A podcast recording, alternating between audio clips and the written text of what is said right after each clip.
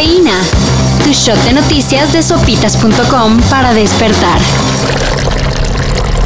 Siguen los errores en la Matrix a raíz del campeonato del Cruz Azul. O eso suponemos. Y ahora, hasta Gerardo Fernández Noroña se pronunció en contra de las propuestas de reforma de AMLO. Como vicecoordinador de la bancada del PT, Noroña dijo que la idea de pasar la Guardia Nacional a la Sedena va en contra de lo que se planteó al crearla. hubo un compromiso de regresar al ejército a los cuarteles en marzo del 2024 y me parece que esta iniciativa entraría en contradicción. Señaló el polémico legislador.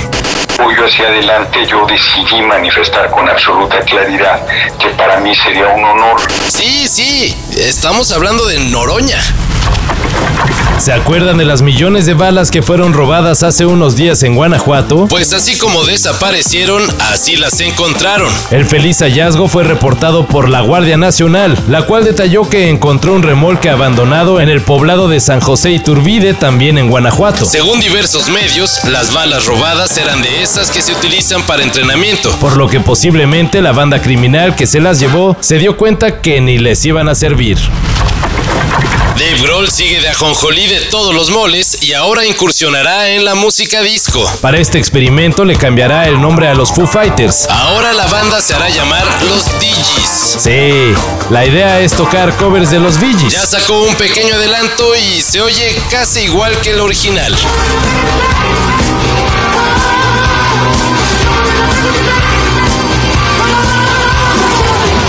Pero, ¿qué necesidad?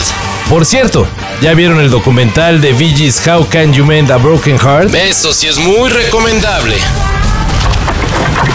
La salida de Sergio Ramos del Real Madrid parece que no fue de la mejor manera. Durante el pequeño evento en el que la directiva merengue le dijo adiós, El ahora ex capitán del Real comentó que al final no le ofrecieron un contrato estable como el de otros jugadores. y para terminar de denunciar lo ojéis que se portaron con él, señaló.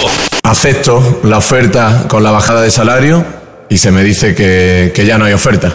Dentro de un plazo hasta el 30 de junio que yo sigo siendo jugador del Real Madrid, pues se me comunica que, que tiene una fecha de caducidad y, y yo no me había enterado. Bueno, pues ni hablar. Aunque no nos caiga nada bien el señor Ramos, así la directiva merengue trató al mejor defensa de su historia, el cual les ayudó a ganar 22 títulos. Nada más.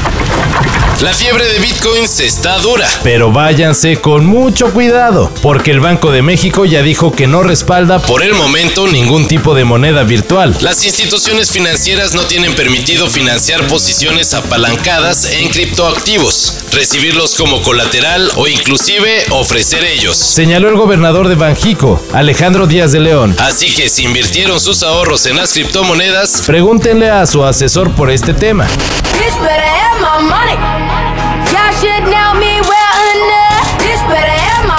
Porque parece importante. Solo un poquito importante. Para esta mayor información, En sopitas.com. Cafeína.